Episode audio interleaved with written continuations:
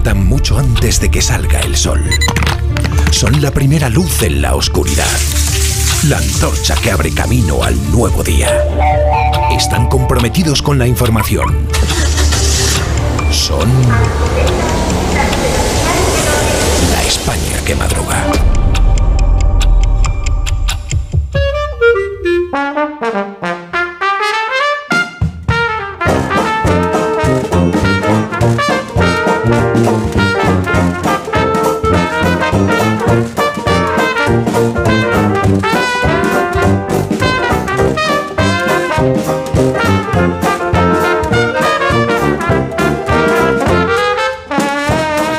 Que madruga. Profesor Rodríguez Brown, buenos días. Buenos días, a pesar del gobierno. Daniel Ramírez García Mina, el nuevo. Buenos días, Dani.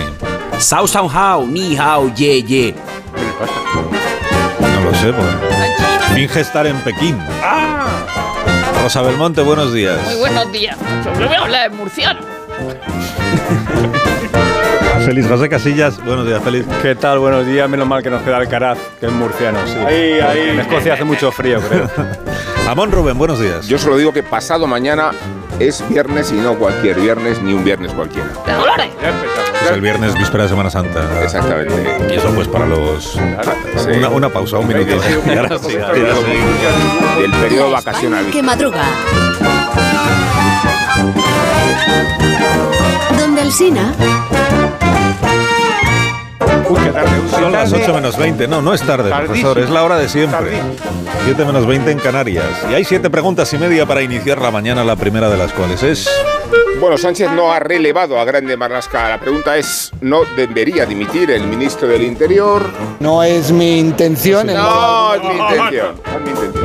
La segunda. O sea, siendo jurista, ¿no debería él mismo responsabilizarse de la sentencia del Supremo de acuerdo con la cual fue improcedente y arbitrario el cese de Pérez de los Cobos en la jefatura de la comandancia de la Guardia Civil? La tercera. ¿Quiere eso decir que el coronel puede regresar a su puesto y convertirse en la pesadilla cotidiana del ministro del Interior? La cuarta. Ya que hablamos del Prusés, ¿qué os ha parecido el numerito pasionario con que Clara Ponsatí ha vuelto a España, detenida por los Mossos, igual que una mártir de revista, pero muy consciente, claro, de que nunca entraría en prisión? Es que por eso ha vuelto, Carlos, por eso ha vuelto. La quinta. El gobierno define la nueva legislación hasta 20 tipos de familias distintas. Os pregunto, ¿cuál es la vuestra? La sexta. ¿Se está desinflando la protesta contra Macron en Francia o está creciendo al mismo tiempo más que nunca entre los jóvenes? La séptima. He visto, Félix, la prensa después del batacazo de combinado español. Combinado español. Todo esto se hace Combinado para decir es combinado muy español, bonito, ¿eh? sí, sí. Me gusta más combinado magiar, pero claro, aquí no encaja. No, magia. Del combinado español ante Escocia. ¿Tiene que dimitir de la fuente o es igual un poco prematuro exigirle al míster la plenitud después de solo dos partidos? Y la media, que es la última. Era uno de los ejércitos más precarios de Europa hace un año y ahora es uno de los más fuertes. ¿Sabríais decirme qué país? Vamos a los periódicos de esta mañana. ¿Hoy de qué tratan, Dani? Cuéntanos. Dos noticias marcan hoy la pauta del día. La anulación por parte del Tribunal Supremo del cese del coronel Pérez de los Cobos y la vuelta a España de la prófuga Clara Ponsatí. Perdón, Clara Punsatí. eh, Decía el profesor, Punsatí. Bien, bien. Es, es así, ¿no? Eh, que fue consejera del molto honorable Carles Puigdemont. Vamos con lo de la Guardia Civil. Voy a intentar no decir benemérita en todo este rato porque si no Pues acabas de decir, citando a lo García acabas Lorca. de Es decir, combinado. Ay, el combinado, el, el- combinado del cuervo. Hay dos formas de titular lo de Pérez de los Cobos, ya lo saben, el que fue jefe de la comandancia de Madrid hasta que Marlasca se lo cargó. Lo hizo por no haber informado al Ministerio del Interior de que se estaba investigando al gobierno a cuenta de haber autorizado la manifestación del 8M cuando el coronavirus ya estaba por todas partes. Dos formas de titular. La primera, despacito, suave, como las bachatas que baila Feijó desde que lleva camiseta y deportivas. La vemos en el país. El Supremo anula el cese de Pérez de los Cobos en la Guardia Civil. La segunda, vehemente, rockera, como una canción de barricada. ABC. El Supremo anula la represalia de Marlasca al coronel Pérez de los Cobos. Dos editoriales, el del propio ABC y el del Mundo, piden la dimisión del ministro del Interior. Eso no parece que vaya a ocurrir. Tras cinco años de polémicas, recuerdan varios periódicos, Sánchez siempre lo ha mantenido en el cargo. La cuestión es qué va a hacer el gobierno, porque la anulación del cese significa la readmisión de Pérez de los Cobos en ese puesto y la devolución de estos tres años de sueldo. El Confidencial revela que una de las fórmulas que se plantea el gobierno es volver a cesar, una vez readmitido, al que fue jefe de la comandancia de Madrid por otros motivos, es decir, con otro encaje legal. Esto es como cuando los padres castigan al hijo y el hijo se defiende con un argumento. Si no funciona y ve que se le mantiene el castigo, lo cambias y en realidad lo hice por esto otro. El español cuenta esta mañana que cuando Marlasca fulminó a Pérez de los Cobos por no informarle de que la Guardia Civil estaba investigando al gobierno debido al 8M, Moncloa lo supo. Es decir, que no fue cosa de Marlasca, sino que Sánchez también estaba en el ajo. El mundo lleva a su portada un reportaje que da voz a diferentes mandos y agentes de la Guardia Civil. Dicen, lo de Pérez de los Cobos fue la vendetta del peor ministro. Y el otro asunto decías en las portadas es el de regreso de Clara Ponsatí. Qué compenetrados estamos, patrones. Es como si tuviéramos un guion parecido, porque justo te iba a hablar ahora de esto. Ayer, efectivamente, con un gran rodaje de por medio, cámaras, etcétera, vino a España, perdón, al Estado español, Clara Ponsatí, hoy europarlamentaria y antes consejera de Puigdemont y que estaba huida de la justicia. Fue detenida y después puesta en libertad con la orden de ir a declarar el próximo 24 de abril por un delito de desobediencia. Varias claves. Ponsatí ha querido hacer ver con su detención que se está vulnerando, dice, su inmunidad europarlamentaria. Los diarios explican hoy las razones del juez Yarena. Asegura este que la detención fue legal porque no se trata de abrir una causa nueva, sino de continuar con el desenlace de una que ya está abierta. También hay bastante consenso en torno a esta premisa.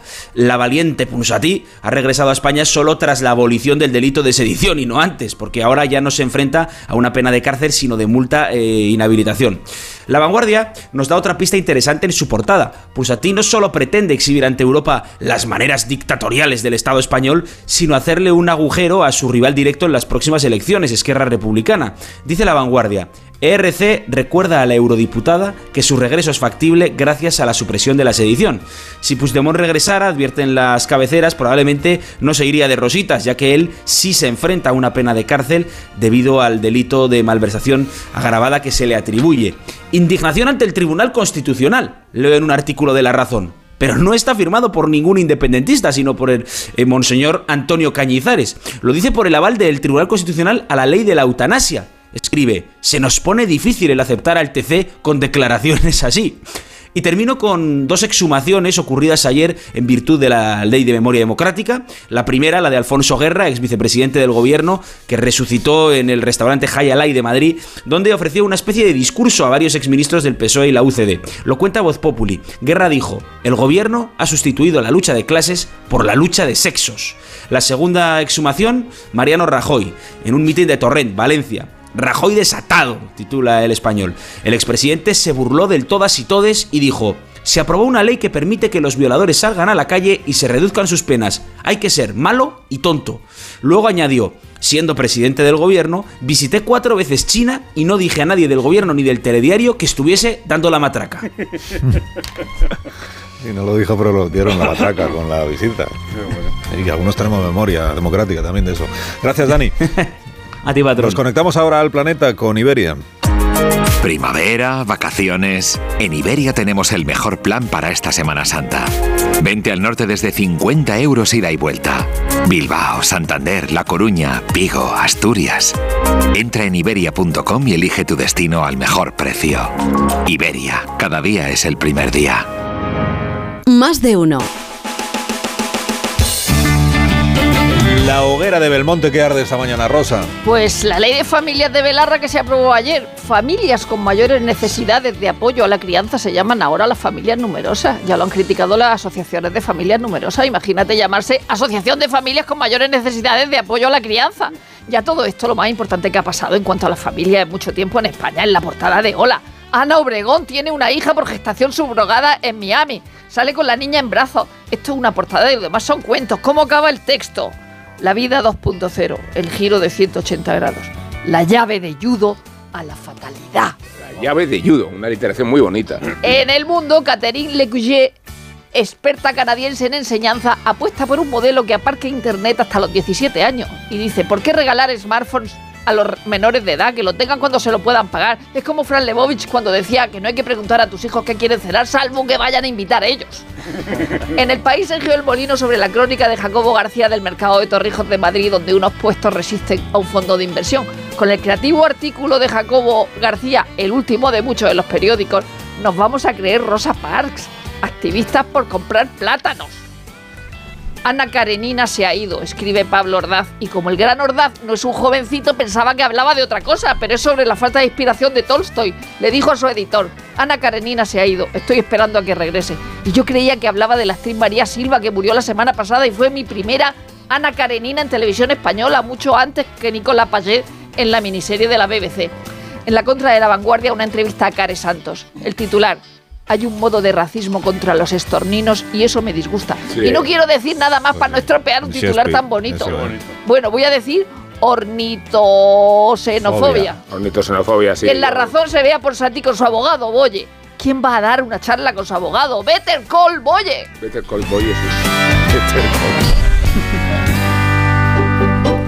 Call. Ahora el despertar liberal de Carlos Rodríguez Brown con estas noticias de empresa hoy, profesor. Ya mismo expansión, Cellnex TSI eleva la presión y urge a nombrar un CEO. Santander y BBVA necesitan emitir 3.000 millones en cocos. Megacontrato de luz de Amazon con Green Energy. El gasto en pensiones se dispara y hay elecciones, Alcina. Como dirían de Lutier, caramba, qué coincidencia. Cinco días, CaixaBank, BBVA e Inditex van a pagar 5.500 millones en dividendo. El gigante Reckitt Benckiser pone en venta los detergentes Colón. El economista, la banca no puede pagar más del 1,15% por sus depósitos, ¿eh? pensando en los impagos, los impuestos, regulaciones, etc. Más, industria y finanzas y sanidad van a asumir el 43% del alza en las cotizaciones. Habrá más paro, pero el gobierno eh, vamos a la prensa económica internacional. ¿Qué nos cuenta eh, la columna Alex del Financial Times? Interesante artículo sobre cómo el mercado de bonos, de títulos, puede reemplazar el, el mercado bancario. Y terminamos con el Wall Street Journal, que nos cuenta que Sam Bankman-Fried, ¿os acordáis? El fundador de FTX, está acusado de, de sobornar a funcionarios chinos. Y un editorial que no deberéis nunca perderos. Habla de la Reserva Federal, pero en realidad vale para cualquier banco central. Dice el journal, si hay una cosa cierta en política, es que la Reserva Federal jamás aceptará ninguna responsabilidad por ningún problema financiero.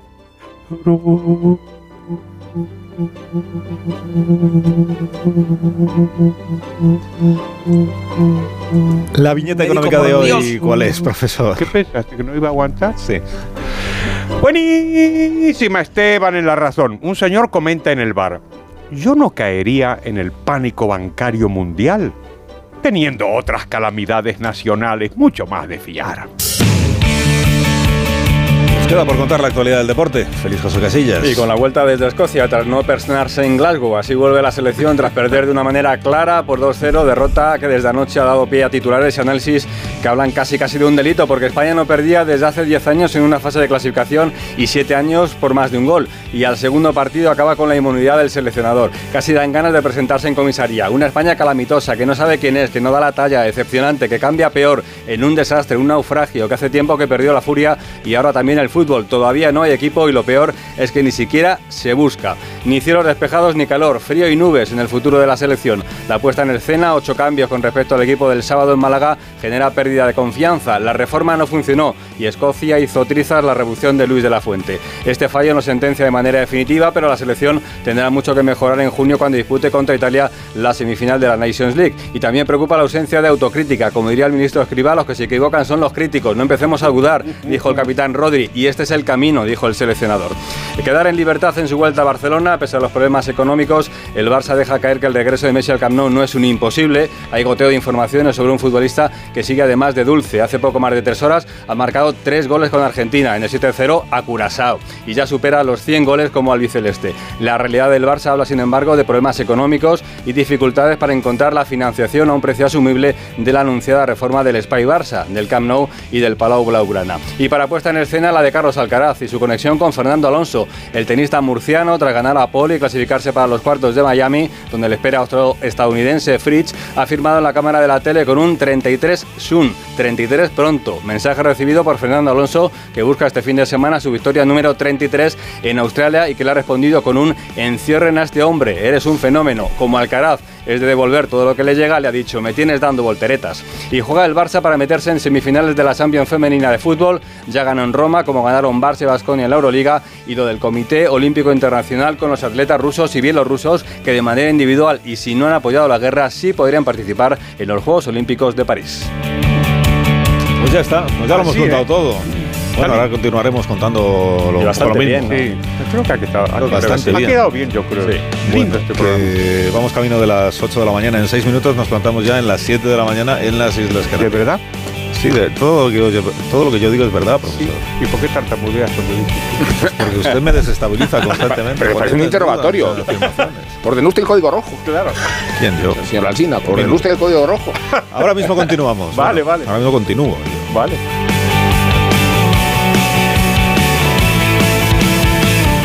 Más de uno en Onda Cero. Donde el Sina.